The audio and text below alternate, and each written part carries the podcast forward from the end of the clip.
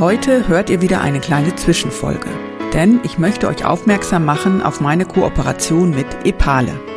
Seit Juni 2021 gibt es eine Sonderedition meines Podcasts mit dem Namen Bildungsfrauen et Epale. Ich produziere sie exklusiv für Epale, der E-Plattform für Erwachsenenbildung in Europa. Pro Quartal erscheint eine Folge, die inhaltlich eingebettet ist in das jeweilige Quartalsthema von Epale Deutschland.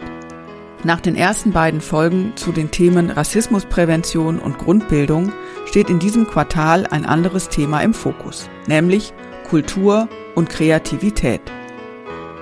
Kreativität ist eine der Kompetenzen, die für die Gestaltung von Gegenwart und Zukunft unerlässlich sind. Nicht umsonst wird Kreativität im 4K-Modell neben Kommunikation, Kollaboration und kritischem Denken genannt.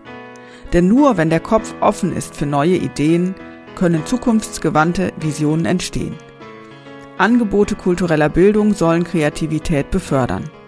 Und zugleich sind Kulturschaffende selbst oft genug auf kreative Lösungen angewiesen, wenn sie eine auskömmliche Finanzierung für ihre Angebote sicherstellen wollen.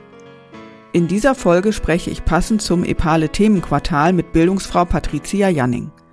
Als Kunstpädagogin eröffnet sie Räume für die Menschen, die ihre Kreativität und damit sich selbst erkunden möchten.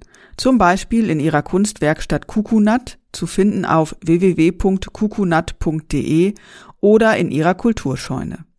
Und das im 400 Seelendorf Netzbach in Rheinland-Pfalz.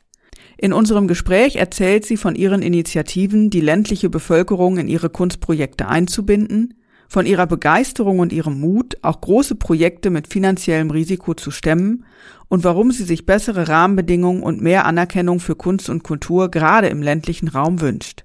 Hier ein kleiner Vorgeschmack. Für mich ist es ja ganz existenziell der Gedanke oder Grundgedanke, dass jeder Mensch kreativ ist und ich wollte die Kunst nicht so auf dem Sockel gestellt haben. Und mit der Kombination im Studium war es natürlich so, dass wir immer darauf ausgerichtet waren, du musst was selbst auf die Beine stellen, sonst findest du später keinen Job. Letztendlich ist Kunst ein Medium, um gemeinschaftlich eine kreative Zeit zu gestalten. Und also wenn ich so einen Raum dieser Atmosphäre anbiete, dann ist ja nicht die Angst, etwas falsch machen zu können. Das gibt es ja hier nicht. Und das sind so ganz viele Beispiele, die ich erzählen könnte, dass wenn etwas nicht so funktioniert, wo man selbst diesen Vorstellung hatte, dass da wieder was Neues kreiert werden kann. Das heißt, ich war in Netzbach in so einem kleinen Ort mit 360 Seelen und da wollte ich nie hin.